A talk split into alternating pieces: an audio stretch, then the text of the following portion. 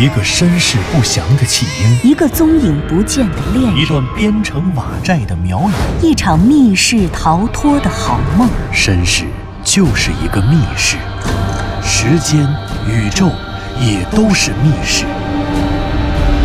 既然逃出去了，就别再回来，再回来。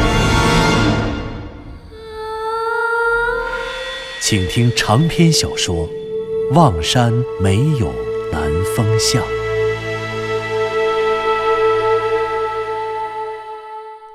第八十一集。向南风、湘西谷主和左和子带着藤原结晶第三次夜探雍家坟。这一次，他们计划进入前夜无功而返的四号洞。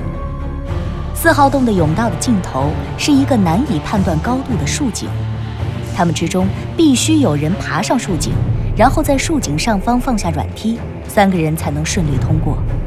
显然，这种危险又需要极强体能支撑的行动，只能由向南风来完成。好了，看来这就算开始了。爬！向南风全身一晃，开始奋力向上爬。大约五六秒钟之后，向南风忽然听见脚下的树叶沙沙的震动，跟着，他头顶上一下子亮了起来。那是湘西谷主又驮起了左和子，左和子和他手中的手电一起冲出了落叶池，于是光明便征服了黑暗的世界。向南风的心里豁然开朗。加油，加油，南风哥！加油，加油，南风哥！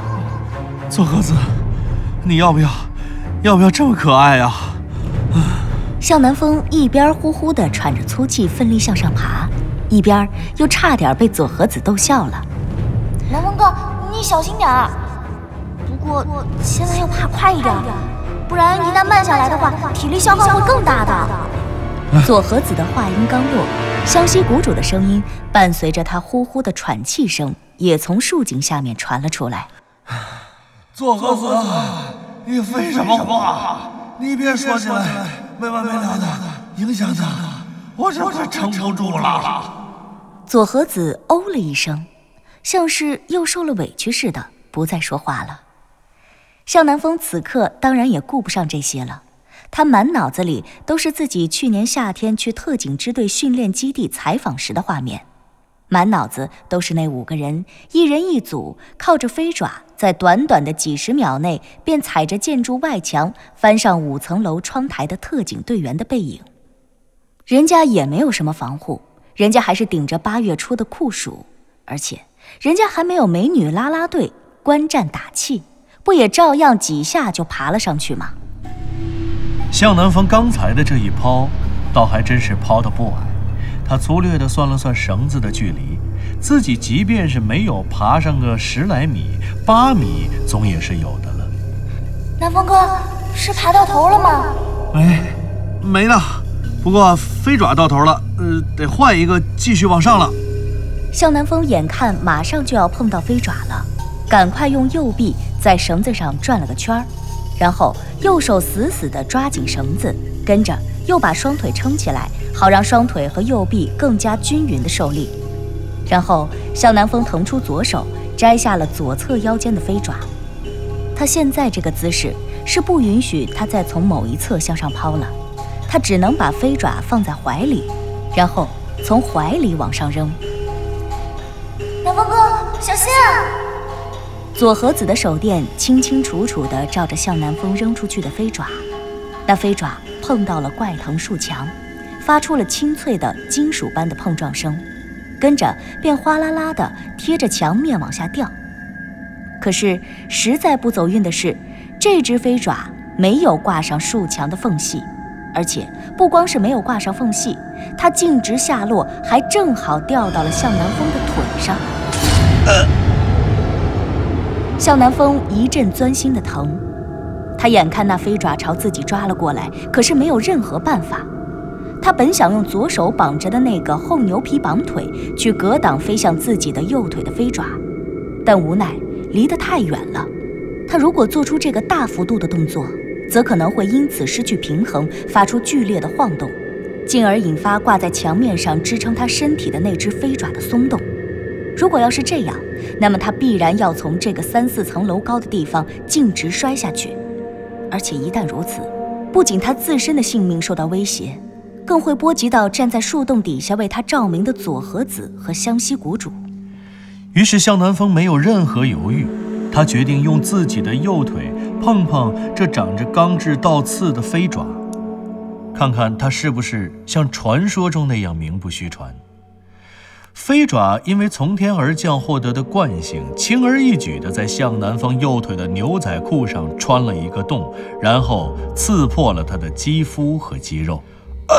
呃，向南风发出了一声痛苦的呻吟，他觉着自己的腿就像是肉铺里被挂着在铁钩子上的一缕瘦肉，渗透着血腥的味道。南风哥，南风哥，你怎么了？南风。就连湘西谷主都听到了向南风的声音，他和左和子都提心吊胆地喊着：“啊，没事没事继续继续照明。”南风，你是受伤了吗？如果受伤了，就赶快下来，千万不要蛮干啊！湘西谷主显然已经猜到上面发生了意外，他恳切又担忧地喊着：“南风哥，南风哥，你别爬了。”我们不爬了，我们不去了，好不好？你快下来，下来，我们去医院。左和子听到了向南风的呻吟，而且他和湘西谷主不同，湘西谷主是站在落叶池里看不见上面的情况，可左和子却是亲眼所见，他眼睁睁地看着那飞爪掉了下来，扎进了向南风右腿的肌肉里，左和子吓得直哭。左和子，你。你哭什么呀？哭，照着亮。向南风咬紧牙关，长长的出了一口气。没事，没事，只是擦破了点皮而已。他一边给自己一个强烈的心理暗示，一边慢慢的蹲下身子，忍着痛，把尚且自由的左手朝右腿的小腿伸了过去。然后，向南风一把抓住了那个挂在自己肉里的飞爪。连想都没想，噗的一声就把它拔了出来。飞爪之所以能够牢牢地抓住任何缝隙，甚至是在没有缝隙的地方撕开缝隙，就是因为它尖锐的尖刺像利爪一样锋利，同时它还长着同样锋利的倒刺，只要插进任何的缝隙，再想拔出来，都必须要付出足够的代价。向南风拔出飞爪。这勇气虽然刚猛，可这皮肉的疼痛来得更猛。特别是在这种情况下，他的右腿、小腿虽然受伤，但也同样着着力，支撑着身体的平衡。他这猛的一拔，连血带肉，几乎是在右小腿上拽出了一个小窟窿，血窟窿，肉窟窿。这一下，疼得向南风一歪，差一点失去平衡，撞到树墙的墙面上。南风哥，你没事吧？你流血了。左和子眼睁睁地看着向南风的腿里往外滴血，那血原本还是慢慢的往下渗，可当向南风拔出飞爪的瞬间，血一下子就冒了出来，他甚至从向南风的腿上滴落下来。南风哥，快点下来呀你！没，没事儿。向南风咬着牙说完了这句话。就不再说话了，他呼呼地喘着气，知道自己不能有一丝一毫的停留了，因为他每在这树墙上停留一秒，自己的体力就会被消耗一截，还有腿上的血也就会多流至少一毫升。向南风根本没有犹豫和喘息，他左手攥着这个还挂着他血肉的飞爪，嗖的一声便把它扔了上去。这一次，飞爪顺利地挂在了怪藤上。向南风用力下拉，在确定飞爪已经抓牢怪藤的情况下，他用尽全力继续往上爬。三两步之后，他先路过第一只飞爪挂着的地方，于是他把绳子绕在左手的手臂上，探出自由的右手，从怪藤上摘下了第一只飞爪，照例挂回了右侧的腰间。如此反复交错，向南风第四次抛投时，飞爪终于挂在了树井口沿的外侧。整个攀爬大约用了四分钟左右的时间。向南风精疲力尽地拖着满身是血水的伤腿，爬上了四号洞的竖井。他感觉自己的整个身体都被掏空了，仿佛心脏里的血流完了，肺里的肺泡也都闭合了。向南风强忍着疼痛，将软梯绑在了竖井口沿外的一个怪藤上，然后扔下了软梯。他听着软梯叮叮当当地撞击怪藤树墙，然后顺利地展开，掉进落叶池中，发出唰的一声响。向南风瘫软的靠着树墙坐了下来。唉，我的天哪，总算是成功了。紧跟着，恐怕还不到一分钟的时间，左和子和湘西谷主就顺着软梯爬了上来。左和子不停地喊着“南风哥，南风哥”，可是却说不出一句整话来。他只是一边哭一边从背包里翻出了纱布、碘酒，还有一个小铁盒。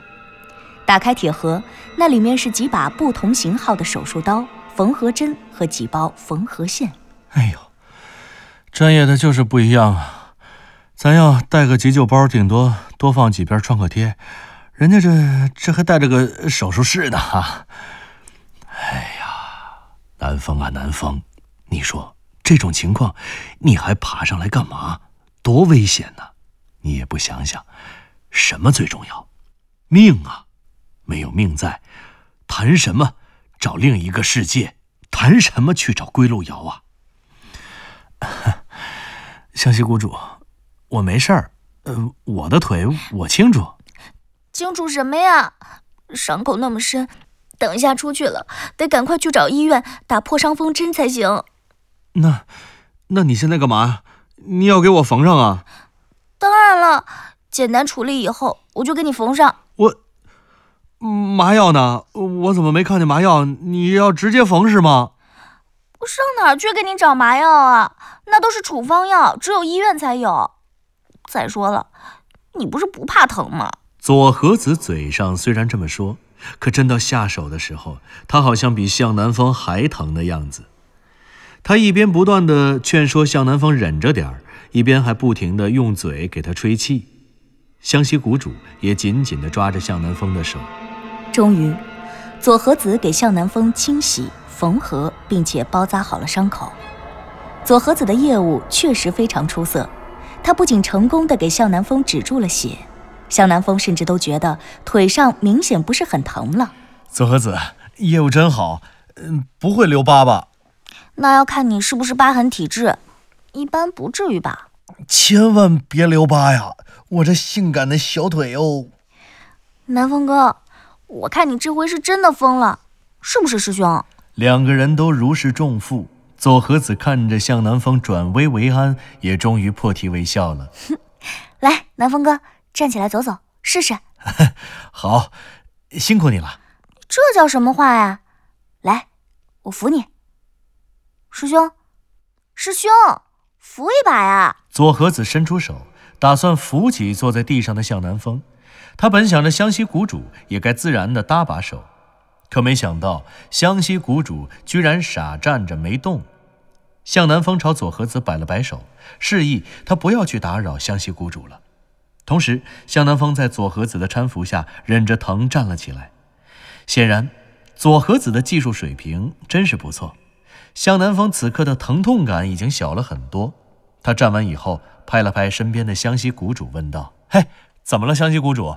你怎么不说话呀？”“啊啊！”湘西谷主回过头来，看着正跟他说话的向南风，“爆炸完了。”“是啊，湘西谷主，你怎么了？你们谁看见藤原结晶了？”“什么？结晶？结晶他怎么了？啊，他去哪儿了？”“哎。”你刚才给我缝合的时候，结晶不是还在旁边盯着看我们吗？向南风这才意识到藤原结晶消失了，他猛地低头朝刚才藤原结晶蹲坐的地方望去，可是那里空空如也。这么短的时间，他能跑到哪儿去呢？左和子也一下子紧张了起来，他唰地打开手电，朝着甬道的远处照了过去。结晶，结晶！他肯定是趁我们聚精会神给南风治伤的时候，自己先往前跑了。走啊，我们赶快去找结晶吧，快点！哎，南风，你这腿，我没事儿，刚才那样都能爬上来，现在又有了左和子这妙手回春的医术，没事儿，放心。看，没事儿，走吧，别傻站着了，快点，快点去找结晶。三个人一边说一边往前走。他们用各种光源照亮甬道，并且不断呼喊着结晶的名字。可是，完全出乎三个人意料的是，他们骑马往前走了二三十米，既没有看到结晶，也没有看到甬道的尽头。这，这怎么回事啊？不应该啊！是啊，师兄，按照刚才咱们在日料店的分析，这甬道按理说应该走不了几步，就应该出现一个竖井。竖井直通地下二十五米处的第五层主墓室啊！这个湘西谷主极为困惑，这究竟是怎么回事呢？为什么甬道还在向前？为什么地面上还没有出现那个通往地下主墓室的竖井呢？哎，是结晶，是结晶！忽然，寂静的甬道里传来了一声犬吠。佐和子第一个听到了结晶的声音，他大声喊着结晶的名字。很快，从甬道的远处，一个幼小的身影疾驰而来。藤原结晶跑了过来，一路狂奔。他跑到左和子的脚下后，左和子正打算教育教育他，告诫他不能乱跑，却没想到结晶一口咬住了左和子的裤脚，拉着他一个劲儿地往前走。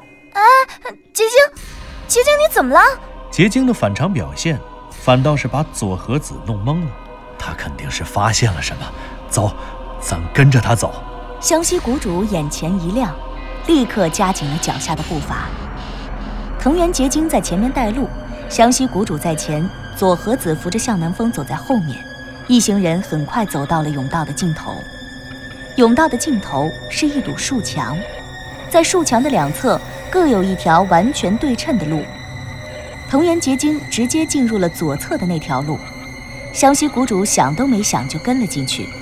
左和子和向南风两个人对视了一眼，跟着也走了进去。这条路非常短，实际上也就四米远。他们刚一拐过来，就看到了墙，而墙的左侧又是一条向前延伸的路。藤原结晶一边吠叫，一边在那里等待着他们。可是，那里究竟有什么呢？师师兄，前面，前面是什么？左和子扶着向南风的胳膊，不知不觉地勒紧了。别紧张，左和子，我们都在呢。向南风一边鼓励左和子，一边也朝已经站在了道路转角处的湘西谷主问道：“嘿，湘西谷主，前面究竟是什么东西啊？这……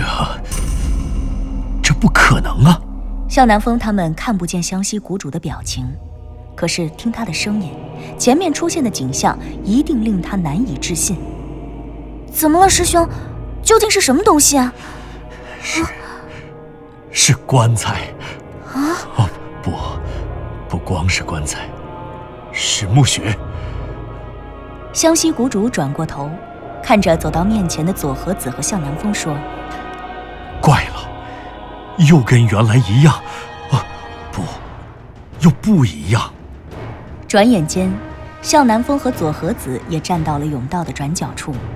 他们向这条未知的道路上望去，眼前矗立的又是一个熟悉的景象：一口棺材直插在土坑里，土坑外一块墓碑插入地下。然而，就像湘西谷主所说的，在这四号洞里，他们不仅没有找到竖直向下通往地下二十五米深主墓室的竖井或通道。反而意外地看到了新的墓穴。当然，这个墓穴的发现出乎他们的预料，它的出现说明了他们的猜想是错误的。这里四号洞连通的并不是什么主墓室，而是跟之前一样的墓道。在这条墓道上，墓道上的墓穴的形制和之前看到的所有墓穴一般不二：一个木头棺材被插在土坑里，一块墓碑在土坑外。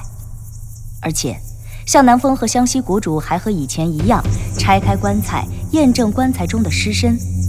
当然了，依然没有期待已久的雍家族人。棺材中的尸体还是那种狼犬厉鬼。不过，唯一和之前不同的是，这四号洞最终连通的墓道，既不像一号洞、二号洞和三号洞是圆形的环状墓道，也不像五号洞连通的那种六边形墓道。四号洞连通的墓道形状是一个非常窄的窄条状的长方形。